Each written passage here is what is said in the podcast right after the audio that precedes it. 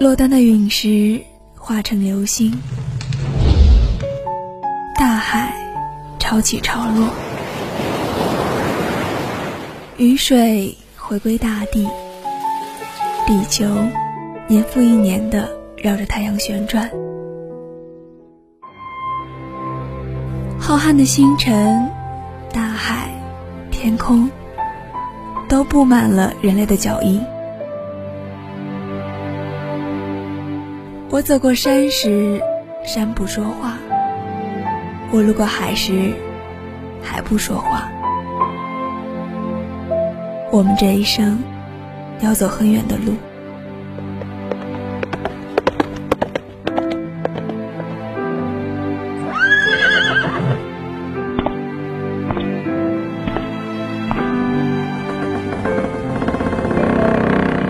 路为纸，地成册。行作笔，心当墨。人物档案馆，与你诉说。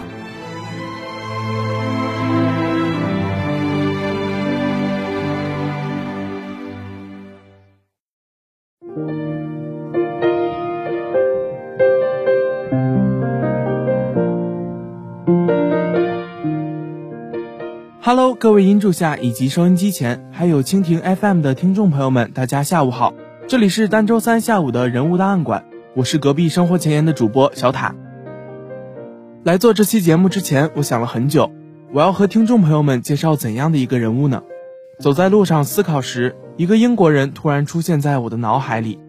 曾经有一句话这样评价他：没有人发掘他，而他发掘了自己。他就是时装设计师亚历山大·麦昆。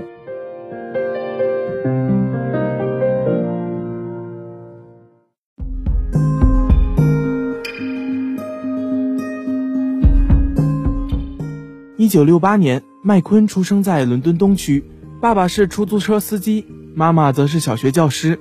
在很长很长的一段时间里，麦昆一家都住在政府提供的廉价房里。家里一共有六个孩子，三个男孩，三个女孩，而他则是家中最小的那一个。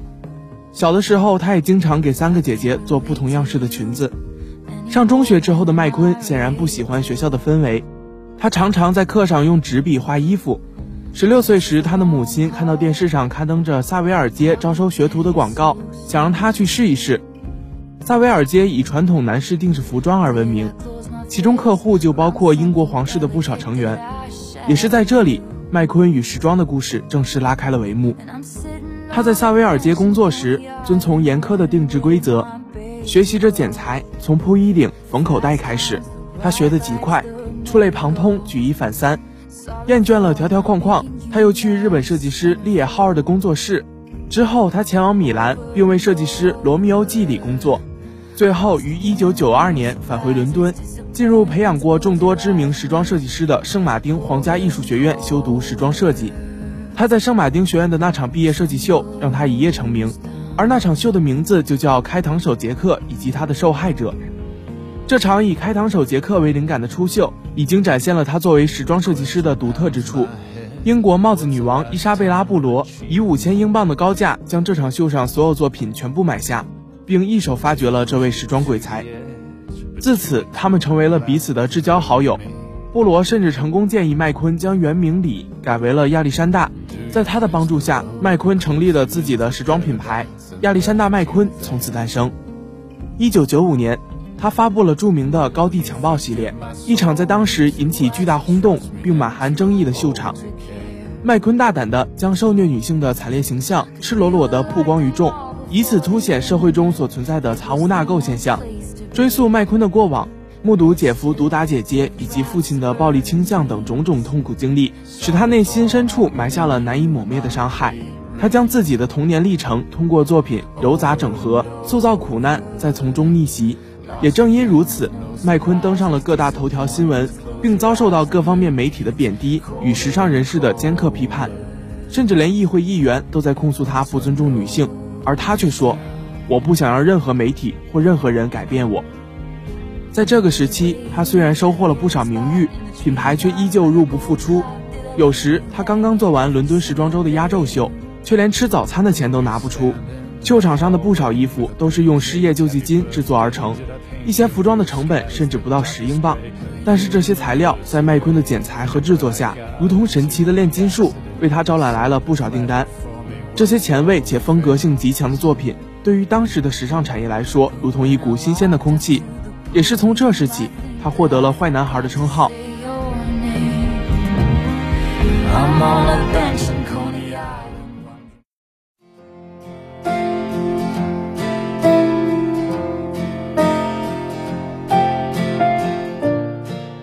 二十七岁的麦昆连续两次获得了英国年度最佳设计师的荣誉，他是摘得这个大奖最年轻的设计师。同年，亚历山大·麦昆继约翰·加里亚诺之后，成为纪梵希的首席设计师，开始为这个拥有四十多年历史的法国著名高级时装屋设计服装。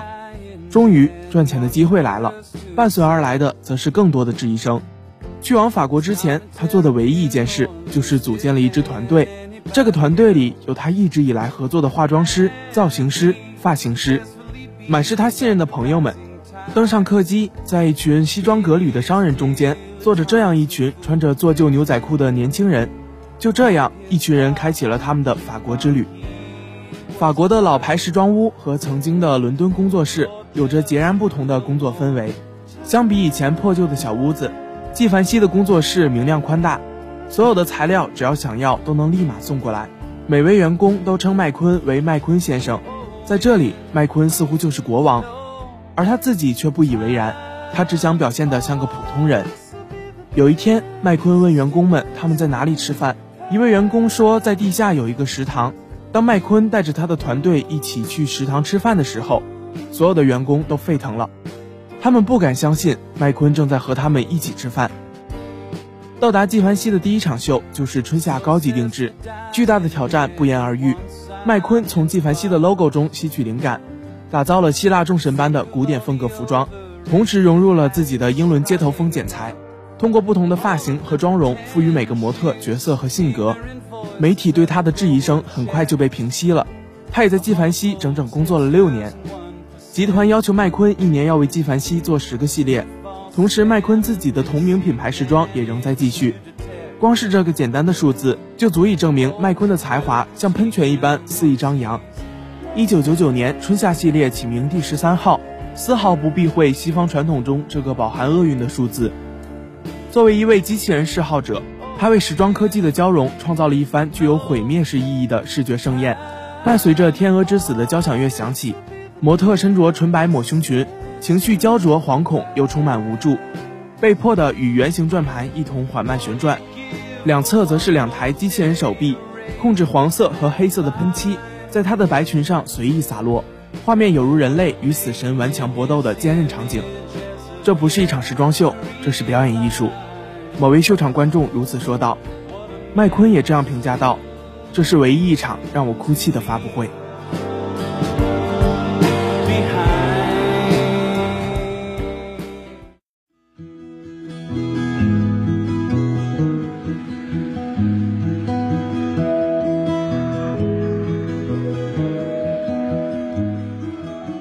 他彻底撼动了时尚界并成名，伴随而来的名誉和金钱反而让他变得不开心起来。他拥有的钱越多，他似乎就越不开心。伴随钱而来的则是可卡因，巨大的压力让他应付不来，于是可卡因成为了他逃避现实的出口。吸食可卡因让他变得愤怒偏执，虽然他仍在创造不同凡响的作品，但他的性格已经发生了巨变。他开始不再相信任何人。甚至是他的伴侣，他改变了自己的形象。曾经的那个小胖子变得越来越瘦，以前的他可以大大咧咧地穿着套头卫衣和牛仔裤登台谢幕，现如今谢幕的衣服已经变成了川久保玲的高级定制西装。他由内而外的改变了，他和过去的自己彻底失去了联系，他不得不成为了曾经他最讨厌的样子，那个纪梵希时装屋里高高在上的国王。麦昆的团队就像家人一样，紧紧相连在一起。无论是在纪梵希还是在麦昆，他们都是麦昆的左膀右臂。但现在，麦昆成为了更严苛的领导者。但凡在工作上有一点问题，他都会生气、吼叫。所有人每天都全身投入到无休止的工作中。终于，有人待不下去了。昔日的好友塞巴斯蒂安提出了离开的请求，而他却说：“你最好好好想想，因为一旦离开就没有了回头路。”两人就此分道扬镳。三年后，塞巴斯蒂安再一次打通了麦昆的电话，但不同的是，再次见到麦昆时，他已经瘦得只剩下骨架了。他此前经历的一切都导致了这种折磨的感觉。这时的他一年要做十四个系列，更不幸的是，他被诊断为艾滋阳性。这虽然不是死亡判决书，但这似乎一直在他的心中隐隐作痛。当他安静下来时，周围的气氛会变得十分压抑，但他却不能放下工作，因为手下有五十多名员工需要这份工作来糊口。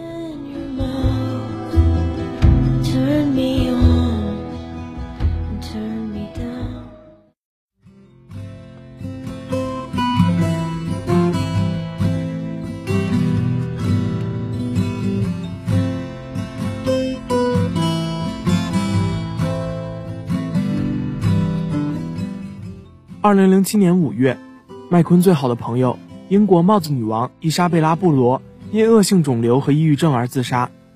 布罗的自杀给麦昆带来了很大的打击，此后他的手腕上出现了多道割痕。布罗葬礼那天，伦敦的天空一如往常阴雨连绵。麦昆穿着苏格兰高地短裙，戴着一顶黑色帽子，没有打伞，躲在人群的背后，他神情极度悲伤，他没有说话。只是默默看着这一切发生。后来，麦昆专门做了一场秀来纪念他的这位人生导师和挚友。布罗的离世无疑是麦昆后来自杀的一个重要原因。二零一零年，麦昆发布了他自己的最后一场时装秀《柏拉图的亚特兰蒂斯》。也正是在这场秀，麦昆完成了此生最后一次台前鞠躬。在秀场筹备期间，麦昆曾向塞巴斯蒂安表露，希望以自杀方式作为谢幕之举。甚至连如何操作安排都设想完毕，虽然这个想法及时被朋友们制止，可这一切仍旧无法阻止麦昆心中情绪黑洞的疯狂吞噬。麦昆的母亲曾经问过他：“你最害怕的是什么？”他的答案是：“你走的比我早。”他的母亲死于二零一零年二月二日。之后，麦昆频频在推特上发文表达巨大悲痛，先写道：“很想念妈妈。”又用可怕的一周来形容自己的生活，并问谁来帮助我结束这一切？等等等等。母亲这一精神支柱的崩塌令他倍感无助。我经历过许多动荡，工作变动，人也变了，一切都随风而散。最终，饱受抑郁症折磨的他选择于二零一零年母亲葬礼前夜，在伦敦梅菲尔区格林街公寓自缢身亡，年仅四十岁。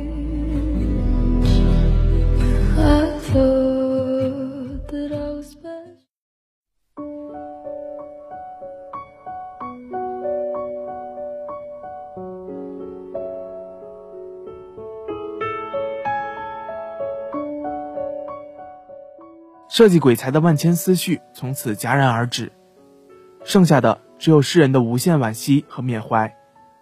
麦昆的人生也被封停在了1992至2010年的作品中。整个一生，我都在试图理解自己，以及为什么要做正在做的事，为什么要犯正在犯的错误。对我来说，人生就像是格林兄弟的童话，之所以被称为童话，其中必定夹杂太多无法言说的黑暗成分。所以这也是为什么麦昆的所有作品中会出现两极分化的矛盾体。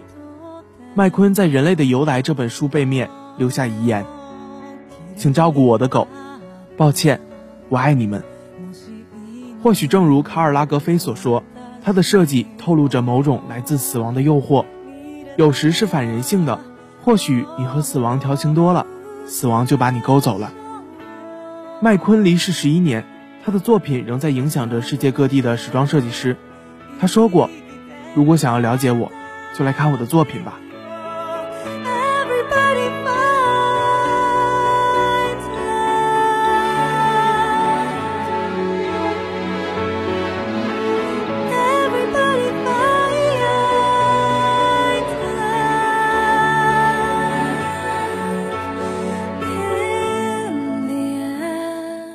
那么今天的节目到这里就结束了。